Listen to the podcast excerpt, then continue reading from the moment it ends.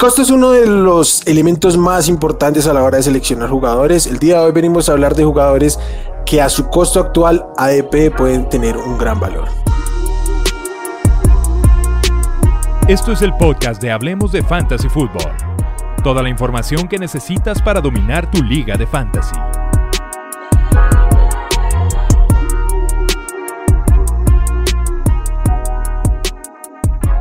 ¿Qué tal amigos? Bienvenidos al podcast de Hablemos de Fantasy Football. Los saluda Wilmar y como siempre es un placer venir a hablar de fantasy, de todo esto que se nos viene por delante y como siempre con mi buen compañero y amigo Nazario Asad. Pollo, ¿cómo estás? ¿Cómo te ha ido?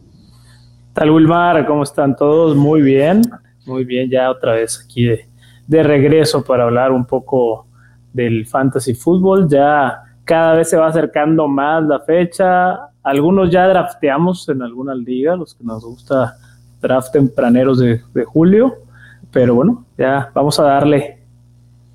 Yo tengo por ahí creo que uno en curso de redraft. Sí, de redraft solo tengo uno en curso, no, no creo tener otro más pronto, pero bueno.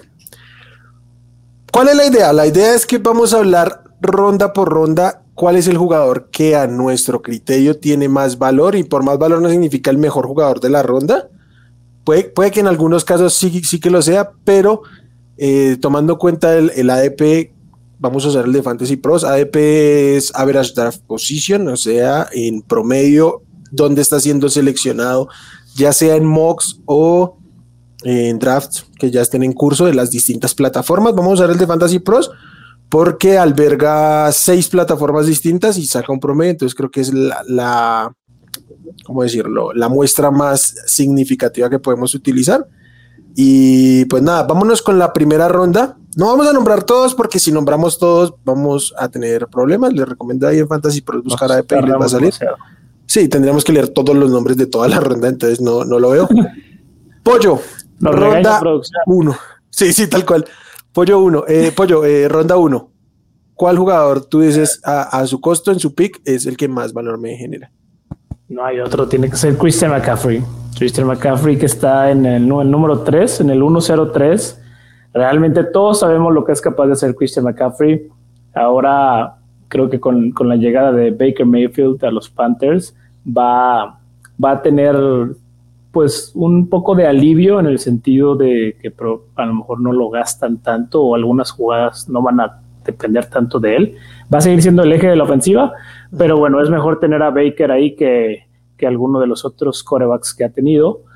Y realmente creo que eso le va a ayudar mucho para estar sano todo, todo el año. Entonces, para mí es una ganga que en el 3, McCaffrey. Yo estoy de acuerdo. Ya hemos tenido aquí la discusión de si era el 1 o el 2. Coincidimos casi con la generalidad en que es él o Taylor. Para mí es el mejor y encontrarme en el 3 sería un lujo. Eh, lo que sí tenemos claro todos es que el upside de McCaffrey no lo tiene absolutamente nadie más. Entonces, sí, aunque sea el pick 3, aunque sea apenas el tercer jugador, es lo que más valor nos ofrece y de, eso es lo que venimos a hablar. Segunda ronda, que arranca con DeAndre Swift y termina con Lenny Fournette. ¿Quién crees tú que es el que más valor ofrece aquí? Está brava esta está brava porque hay desde algunos que puede ser home run, algunos que puedes ir su temporada a la basura por lo que pagaste por él. Entonces aquí yo me iría segunda ronda. Híjole, creo que me quedaría de todos modos con, con Lenny.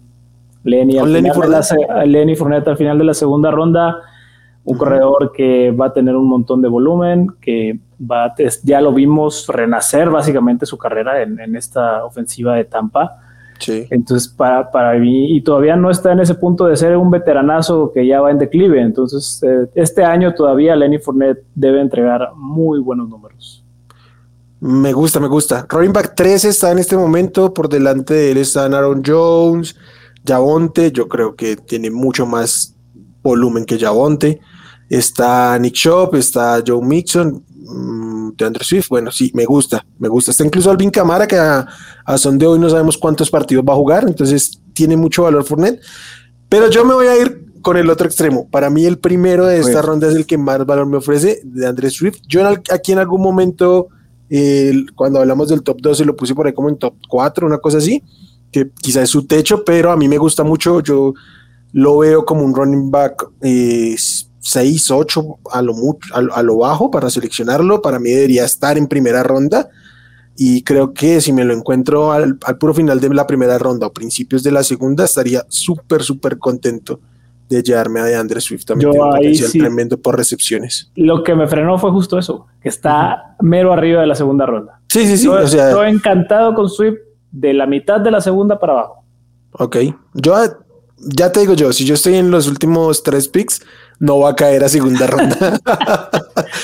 sí, porque no voy a terminar. Otros que me tientan un poco son los Titans, más por un tema de estrategia que otra cosa. Creo que ambos ofrecen valor aquí. Sí, sin duda. Pues, ahí ya te vas con, te vas con Andrews un poco más, ¿no? sí, porque pueden ofrecer lo mismo eh, ahí, y tienen un ligero descuento mayor. Andrews. Vamos a la tercera ronda que inicia con Saquon Barkley como el running back 14 y termina con Toñito Gibson como el running back 19. Tercera ronda. Aquí para mí sigue siendo el, el mejor valor y volvemos a Tampa, Mike Evans. Okay. Mike Evans va a tener un volumen de locos. Si ya nos tiene acostumbrados a ser muy efectivo con el volumen que le toca, a ser muy eficiente.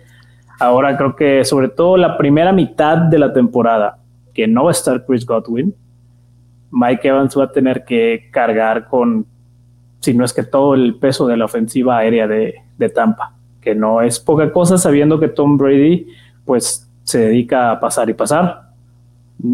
Entonces ahí para mí yo creo que Mike Evans, hay otros jugadores que me gustan, yo soy del barco tremendo de T. Higgins, pero aún así ah, creo que hay más garantía con Mike Evans por las particularidades que van a tener esta temporada.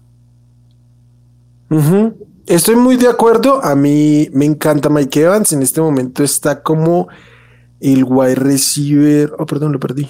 11. Wide receiver 11 yo creo que tiene el potencial de top 5, incluso el potencial de ser el mejor wide receiver de la temporada. Un tipo súper productivo y que el año pasado ya lo fue y este año Godwin llega tarde, Antonio Brown ya no está, Rob Gronkowski no está o parece que no va a estar, o al menos eso nos ha dicho. Entonces, a mí me gusta mucho. Eh, creo que coincido en que es el mejor valor, pero pues yo voy a, sumar a T. Higgins, que es para mí el siguiente. Es el consenso.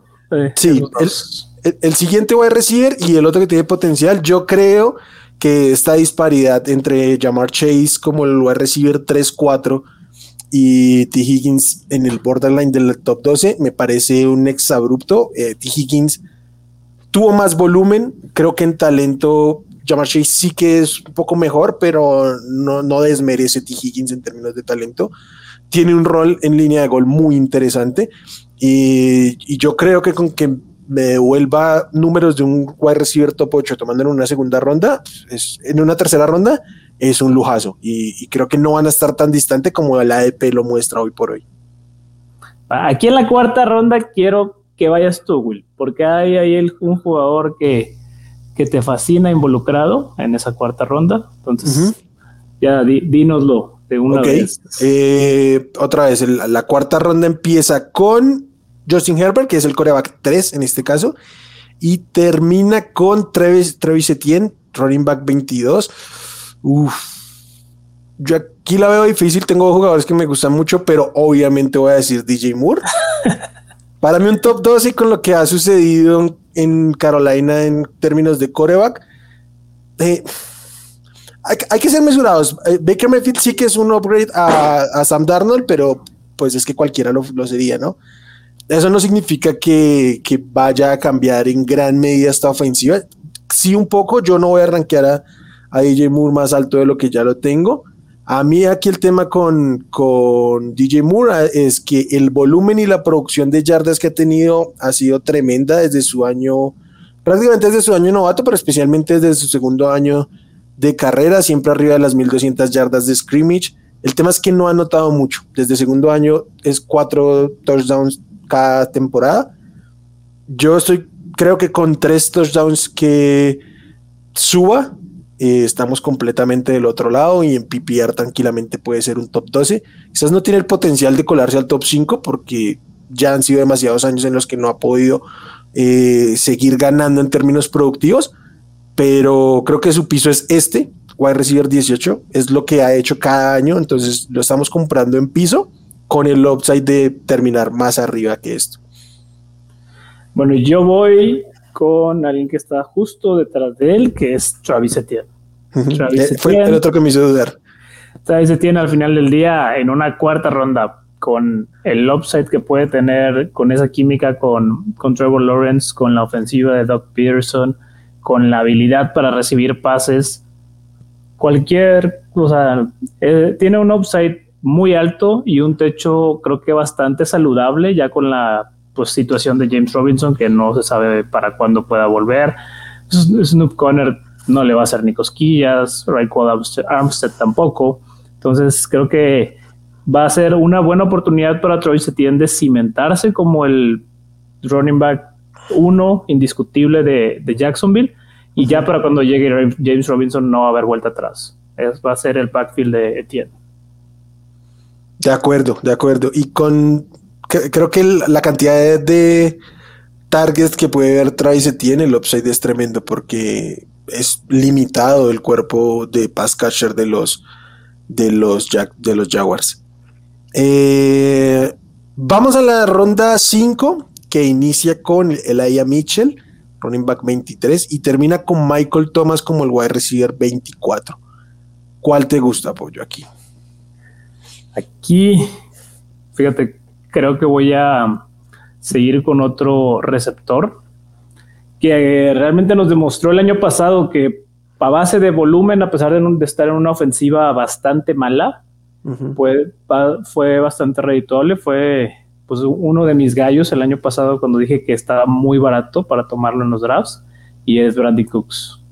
Para mí, Brandon Cooks al final del día puede ser tu wide receiver 2, tu wide receiver 3, muy estable en lo que te ofrece y con un volumen que va a ser muy alto porque los Texans siempre van perdiendo y Davis Mills va a estar lance y lance y lance el balón y el mejor receptor ahí es Brandon Cooks, con diferencia. A pesar de que Nico Collins vaya en ascenso, Brandon Cooks es un gran receptor a pesar de su peregrinaje por diferentes equipos, ha demostrado en todos que es una garantía.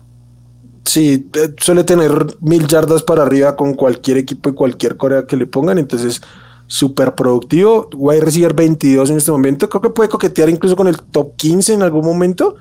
Y a mí me gusta mucho, creo que también hubiera sido mi primera opción. Pero por dar otro nombre, voy a poner a Brice Hall. Creo que tiene un techo eh, no igual, no tan alto, pero similar al de Travis Etienne, que es el de quedarse con el backfield. O sea, si este, este, muchacho se queda con el backfield, con el talento y la versatilidad que tiene, podríamos estar hablando quizás no de un top 12, pero sí que un running back 2 altico, borderline top 12, top 15, y lo estamos seleccionando como el running back 24 en una ronda 5, que por estrategia también podría implicar tener ya robustas otras posiciones. Entonces, eh, a mí me gusta. Mm, Michael Carter, si bien es un running back que me agrada en términos de volumen, va a perder muchísimo y pues eh, el, conjunto de lo que ha pasado en la ofensiva de los Jets este, esta, temporada baja me agrada. Creo que puede ser un buen elemento Brice Hall en su primer año. Sí, se, presta a aprovechar la oportunidad.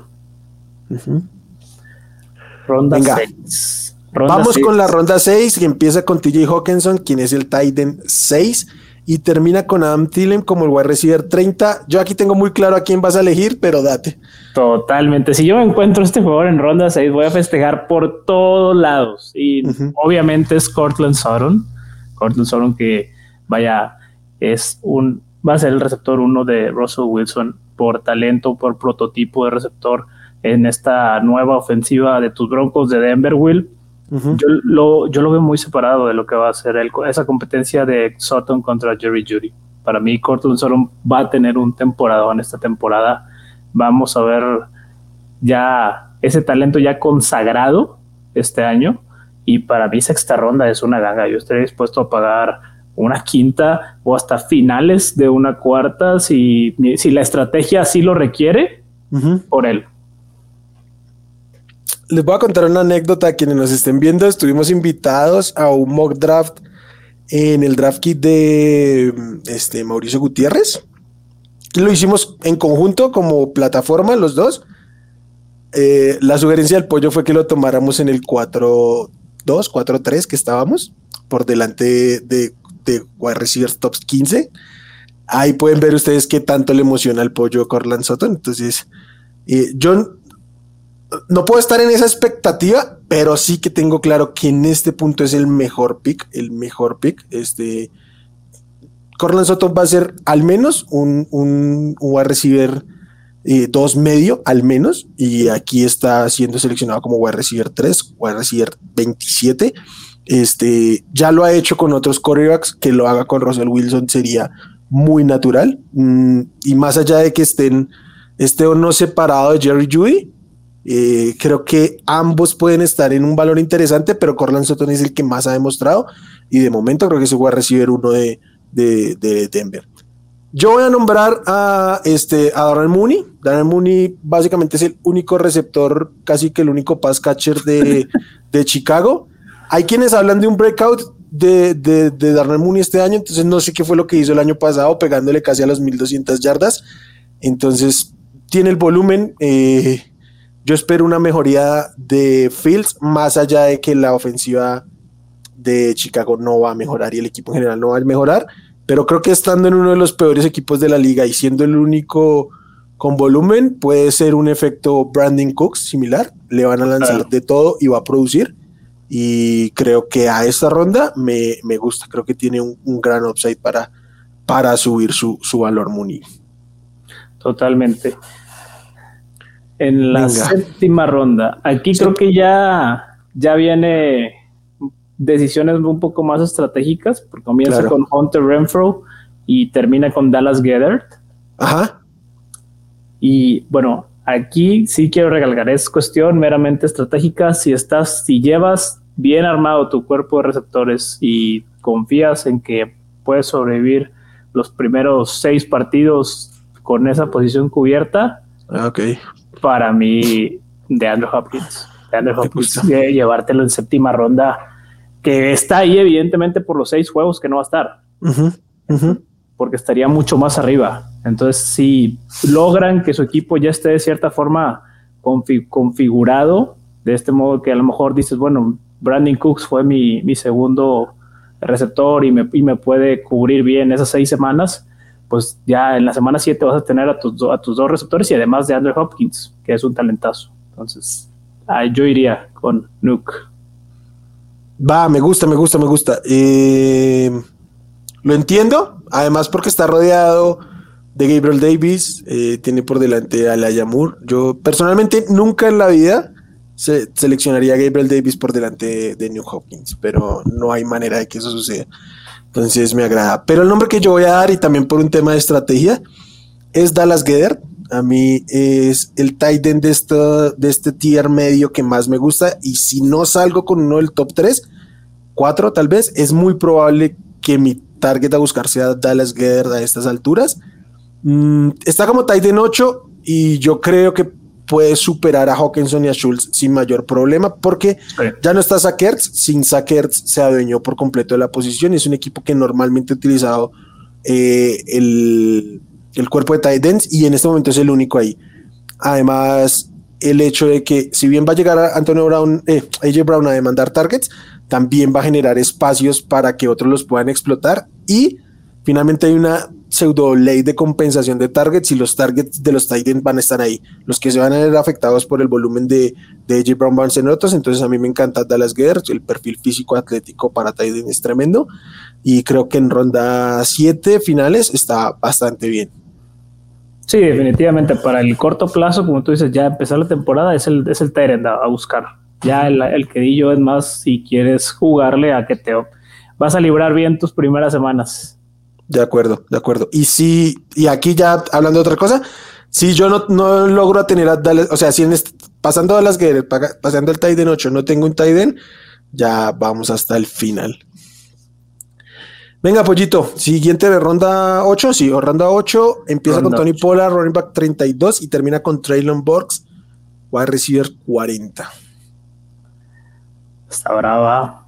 Yo tengo uno fácil. Yo iría con Chase Edmonds. Ok, ven, dale.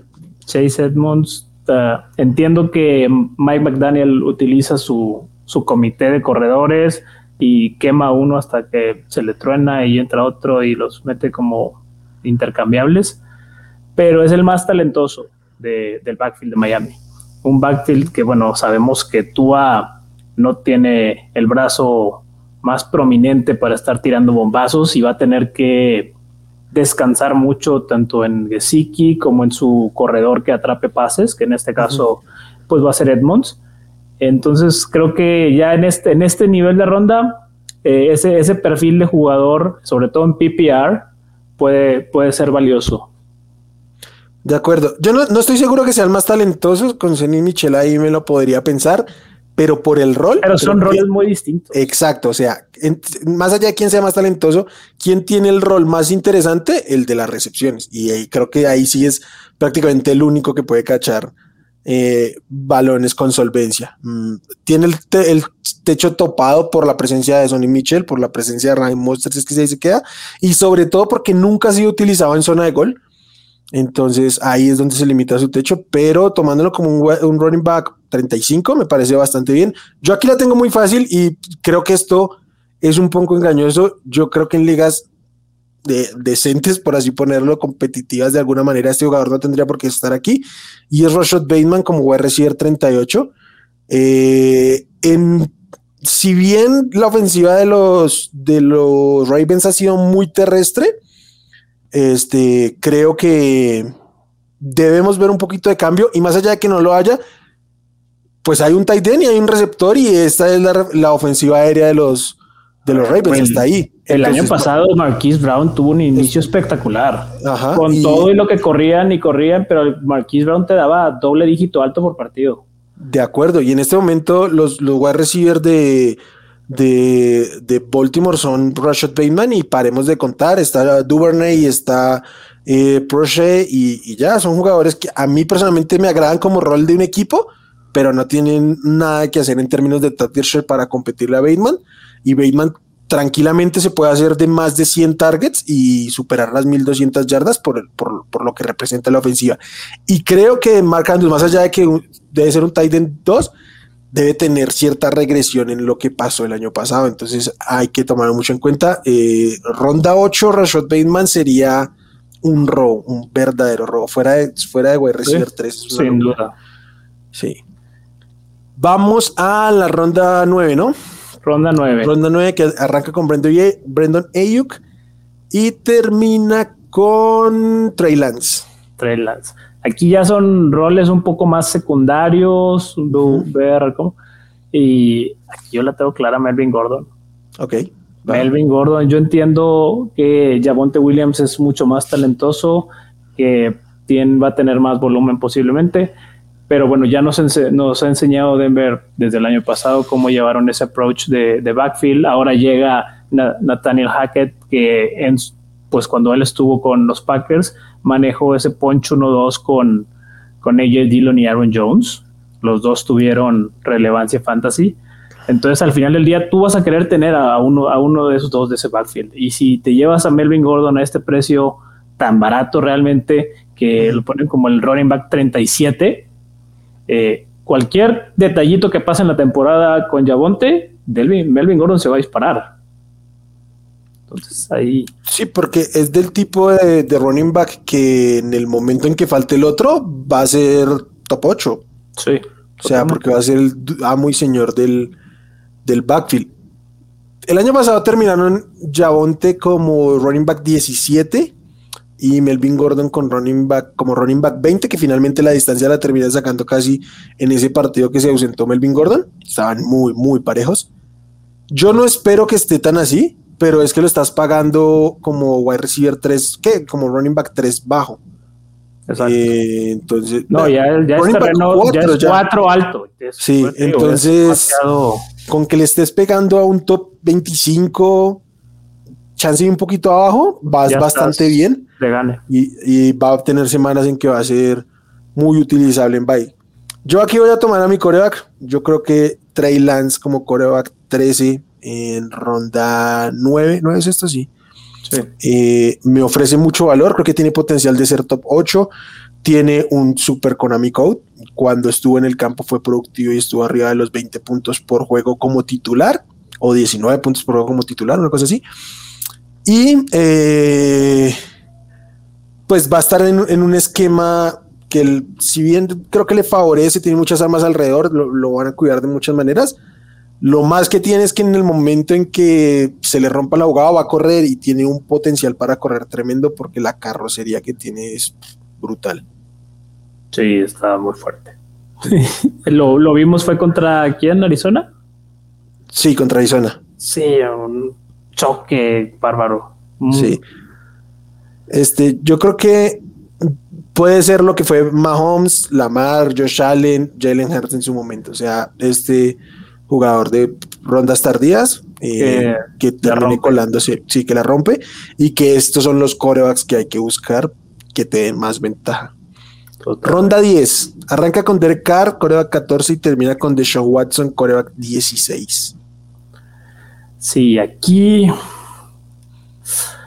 puede sonar un poco aventurado, pero creo que Alan Lazard tiene muy buen valor. Realmente es el, ataque aéreo de, Green Bay pues está prácticamente al aire, o sea, porque es Allen Lazard, es Amari Rogers, es Christian Watson, y al final del día Allen Lazard tiene desarrollado ya una mejor mejor química con Aaron Rodgers. Yo no dudaría, por ejemplo, que Aaron, Aaron Jones va a tener un buen target share, un buen porcentaje de target share, y Allen Lazard va a ser de los, de los receptores más, en los que más va a confiar Aaron Rodgers, especialmente en zona de gol o en jugadas eh, un poco más críticas por el entendimiento previo que tienen ellos ya con la, con la salida de Davante Adams. Entonces ahorita está como wide receiver 49, o sea, es ya wide receiver 5 si logra ser el uno del equipo, va a estar mucho más arriba que esto.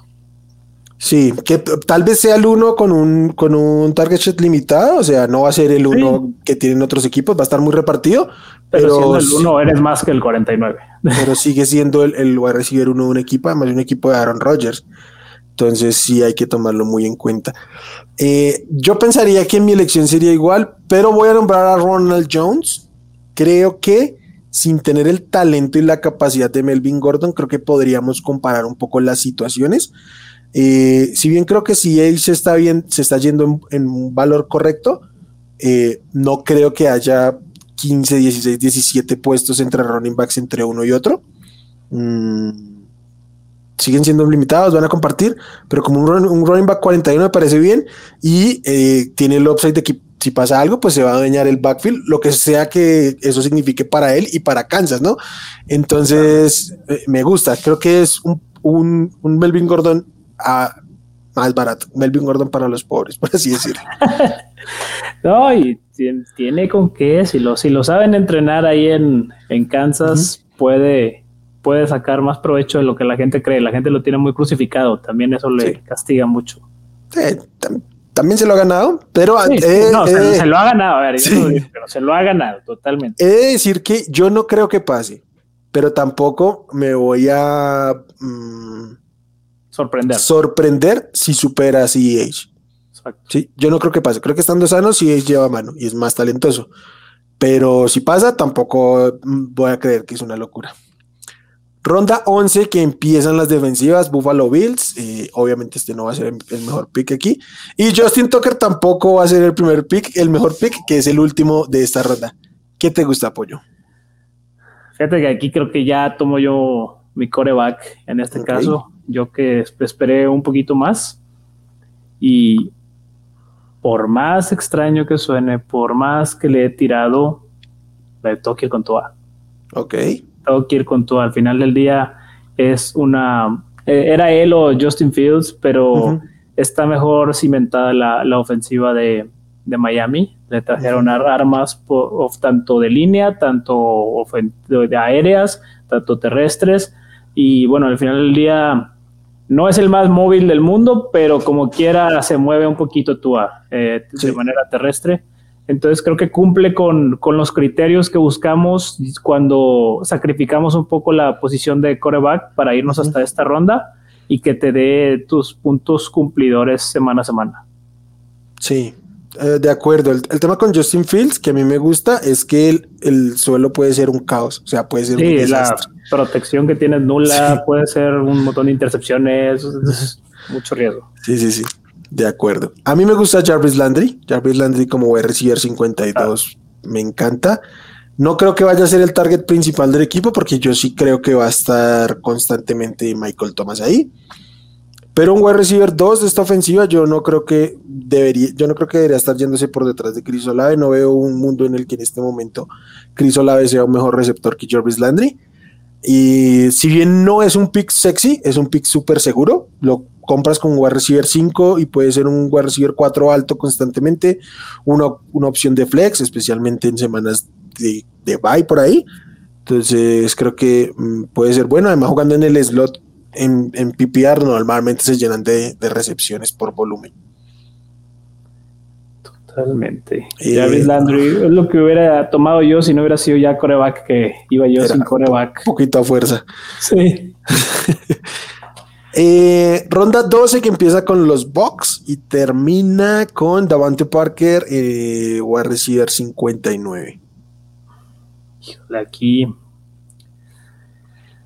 Mira, aquí creo que también es un terreno ya, si eliges el productividad así estable de algún jugador de banca o buscar uno que pegue home run. Sí. Eh, por eso yo aquí me voy a ir con el corredor novato de los Texans. Ok, bien. Damian Pierce, que es el de los, después de Brice Hall y Kenneth Walker, es el el que tiene la, oportunidad más, más viable para hacerse del, backfield en su equipo. Y pues, está rankeado aquí como running back 47. Cuando si gana el, gana el puesto a Marlon Mack, que tampoco es nada del otro mundo, puede ser tranquilamente un running back 2 bajo, 3 tres, alto, ahí para, para poder sacarte de apuro en algunas semanas de bye o si, si, si logra afianzarse, pues bueno, ya puedes hacer algún trade con alguno y ya usarlo a él. Sí, que, creo que en el peor de los, de los casos es como que esto se vuelva una tricefalia y ninguno sea utilizable, pero es una ronda 12. Sí, es una ronda 12. Que lo mandas a, waivers si no te jala. Ajá. Eh, yo voy a tomar a Kenny Golay. Yo sé que la gente podrá estar muy decepcionada de Kenny Golay, pero Kenny G como wide receiver 56, para mí, yo no tengo dudas que es el wide receiver más talentoso de su equipo. Y a mí nadie me va a sacar eso. Y poderme llevar a estas alturas un wide receiver uno de su equipo, eh, me parece un gran valor. Y además poderme llevar un wide receiver que ya ha sabido ser top 12 en fantasy, más allá de que yo no espere que lo sea, pues me da un upside mucho más grande. No, me, me queda claro. A ver, Will, como lo dijiste, Kenny Golladay no solo fue un wide receiver uno de su equipo, fue uno de los mejores wide receivers de la liga. De acuerdo. De la liga. Entonces no es poca cosa. El talento ahí está. La situación no me encanta. Sus últimas dos temporadas no me encantan. Pero sí puede, puede ser ya la tercera en la vencida que pegue. Sí, y lo mismo, igual es una ronda 12, es un wide receiver 56. Mm, creo que sería como un wide receiver 5 o 6 en cualquier roster a estas alturas. Entonces, eh, sin mayor problema. Y sea como sea, no es mi motivo principal, pero sí que la presencia de Brian Dable debería impulsar un poquito esta ofensiva. Sí, sin duda. Y ese tipo de, jugadas diseñadas para él. Ronda 13 que arranca con Kenneth Gainwell y termina con Jamal Williams. Jamal Williams, Gainwell. Pues aquí creo que vamos a tener que ir por. Ah, no llevo Tyrant, ¿verdad? No. Entonces, Albert. Alberto. Alberto. Alberto. Alberto Webuna, Titan 18, 149. Sí. ¿Dónde le ves el techo? El techo, top 8. Ok. Es lo más, más creo que sí ya sería exagerado. sí. Sobre todo por todas las bocas que hay que alimentar en esa ofensiva. De acuerdo. pero con que te sea utilizable como top 12 ya estás, pero de gane a kilómetros. Yo, estoy kilómetros. De, yo estoy de acuerdo. Incluso creo que el top 8 me parece un poquito alto, pero pues es techo, ¿no? Yo creo que puede coquetear con el, con el top 12. Creo que en el peor de los casos se va a volver un Titan streameable. Entonces no está mal tener un Titan streameable a estas alturas de la, de la, ¿cómo se llama? De la, del draft. Y yo personalmente sí prefiero jugármela con él que digamos un tipo como David Njoku, que ya ha demostrado mucha ineficiencia. El propio Fan, que si bien creo que hay talento, pues no está para nada en la mejor situación. Entonces, sí, creo que a estas alturas el Titan más eh, upside es, es Alberto. Yo voy a, a nombrar a DJ Shark porque eh, igual, está la incertidumbre de lo que puede pasar en Detroit, pero creo que de arranque es candidato a ser el, el, el wide receiver con más targets empezando la temporada, al menos en lo que está disponible Jameson Williams. Entonces, hay una oportunidad ahí de targets en ronda 13, creo que hay que tomarla. Y DJ Shark, si bien a mí es un talento que nunca me ha fascinado, es un tipo que ha rondado el, wide receiver 24 en temporadas de fantasy con Gardner Minshew, entonces sí que hay, algo hecho bien. Sí, algo hecho bien, sí. Y, pues está un poco desierto, ¿no? O sea, está Monroe Brown y tiene su rol, pero mm, por fuera creo que es él y, a esperar a que regrese Jameson. Totalmente. Es el parche ahí mientras se regresa Jameson. De acuerdo. Eh, esta ronda 13, vamos ronda 14, vamos hasta la 15, ¿listo? Ronda 14 que arranca con eh, Tyler Algier, y cierra con Chris Carson. Mi pobre muchacho que no creo que vuelva a jugar, pero bueno. Después de esto, no. Híjole.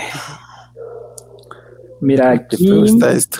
Está feo, pero si no hubiera tomado el flyer con Damian Pierce, a lo mejor me hubiera gustado Algier. Ah, Algier, Algier, ok. No, no, no por el, potencial de, novato, pero no, aquí creo que, realmente lo único que te, que te puedo decir es Tim Patrick. Ok. Tim Patrick, Tim Patrick es un receptor que ha demostrado ser con más manos muy seguras, bastante talentoso y que realmente solo es el 3 de Denver porque están Cortland Sutton y Jerry Judy. Pero en el momento que alguno de los dos ha faltado, o incluso a veces estando los tres y con un coreback paupérrimo como, como Drew Locke o, o Teddy B, o Teddy B logró hacerse de un rol y tener semanas interesantes. Entonces es, es, uno de esos de esas apuestas que puedes tomar de, dependiendo de la situación del equipo, te puede funcionar. Va, va, va, de acuerdo. Eh, yo, debo decir que me hace un poquito ojos, ojos Marlon Mack, pero yo creo que va a perder el puesto a mediano plazo, entonces sí, ya como suplente, ¿no? Voy a decir Darrell Williams. Creo, aquí es bien sabido que no soy el mayor fan de, James Conner y que si bien produjo muy bien en Fantasy el año anterior, sí que es cierto que en la medida en que pudieron utilizar a Chase Edmonds, Chase Edmonds fue el principal. Y no estoy diciendo que Darrell Williams vaya a ser el principal, estoy diciendo que va a tener un rol y especialmente en, atrapar pases. Y pues nada, hubo un momento donde Darrell Williams era el mejor running back de Kansas City el año pasado, entonces, y especialmente en ese rol. Entonces creo que puede aportar mucho en ese rol y tiene el, el, upside de que si le pasa algo a Conner, tener un rol aún más interesante, no para ser un top 15 solo, no para adueñarse del backfield, pero para ser el principal y tener un rol muy Chase, Edmonds en Miami, la verdad. Entonces creo que tiene valor, o sea, eh, no creo que, no, no, puedo creer que Arizona, y con tan, una ofensiva tan prolífica y en ausencia de, de, Hopkins un rato con volumen aéreo, no produzca más que un, un, un running back top 50 que sería James Conner, ¿sí? O sea, dentro del top 50. Creo que puede producir otro, entonces eso ya le da valor a, a Williams que termine Ah, como una opción tal vez no muy sexy, pero flexible en algún momento. Entonces, sí, creo que lo tomaría él ahí y, a ver qué sucede. Me agrada, me agrada la lección. Venga, y ronda 15 que dijimos Chris Carson, entonces arrancaría con la defensiva de los Rams y terminaría con Gerald Everett. Titan 20. Aquí yo creo que, es más, debe ser indiscutible. Tiene que ser Mark Ingram. El tema de, de la, de la sanción de Alvin Camara, que de cuatro juegos no va a bajar y pueden ser seis, te está dando al, al, running back principal de los Saints por seis semanas en ronda 15. Sí. Es demasiado upside. De acuerdo, de acuerdo, de acuerdo. Y que aún estando Camara siempre ha tenido un rol, ¿no? Entonces también ahí podría quedarse. Sí, voy a coincidir con que ese es el nombre, pero voy a hablar un poquito de José Edwards. No sé si te acuerdes que el año anterior había una narrativa en que estaba bien eh, Dobbins en ronda 3-4, pero aún Edwards se iba en ronda 9 y 10 y nos sentíamos cómodos con eso porque parecía un, running back 3. Ambos se lesionaron, no pasó nada en ese backfield. Y creo que podemos trasladar un poquito el discurso a este momento, ¿no? José Edwards es un tipo que ha demostrado talento, que ha demostrado poder tener volumen y que sobre todo ha demostrado que cuando el running back principal no está, puede ser dueño del backfield. Entonces, si bien solo no va a ser un top 15 porque además eh, pues es un backfield poblado. Mm, no llevaron a nadie para reemplazar su rol, llevaron a Taylor Brady, que es un running back muy distinto. Y creo que puede tener un rol por ahí de un running back 4 a lo largo de la temporada, lo cual no emociona mucho, pero sí el upside de que si pasa algo puede ser un top, un top 24, sin problema. El, único tema con Gus Edwards al momento, o se recalcando que es al momento, es que el pronóstico es que comience la temporada en PUP, entonces ah, se, puede, se puede perder las primeras seis semanas. Sí, si entra en PvP, obviamente se vuelve drafteable. Se vuelve drafteable, ya mejor tomarlo ya en la cuarta semana de PvP, ya para de waiver. Pero sí, tanto Dobbins y Edwards, los dos están en esa tablita ahorita. Sí, sí, sí. entonces, bueno, busquemos al que, al que logre librarla y comenzar la temporada. de acuerdo, pero entonces sí, creo que el, consenso debería ser Mark, Ingram, estoy ahí. Solo quería nombrar ahí a, a Gus Edwards por, porque creo que tiene un rol importante. Mm, bueno, ya, con eso terminamos. 15 ronditas. 15 rondas, que es, lo usual. Eh, obviamente no, vamos, no hablamos de kickers y defensivas porque en su ADP ninguno es una buena opción. O sea, el ADP no está. Aunque ustedes elijan, o sea, lo van a dejar a lo último y no va a concordar con lo que pasa en el ADP, entonces no hace sentido. Y creo que cuando hablemos de los peores picks, tampoco vamos a decir que el peor pick es Justin Tucker en ronda 13, porque se sabe. Entonces, eh, ah. venga, apoyo. ¿Algún comentario final? Les voy a decir cuáles, en otro capítulo les diré cuáles defensas y cuáles kickers. De acuerdo, venga, perfecto, porque hay que hablarlo. Hay muchas ligas aún así. Entonces, venga, perfecto. Pollito, muchas gracias. Como siempre, es un gusto venir a hablar de fantasy contigo. Un gustazo, como siempre, Wilmar. Ahora no nos tocó pelearnos tanto, pero bueno, salió bien. sí, salió bien, salió bien. A, ver cómo nos va en el otro.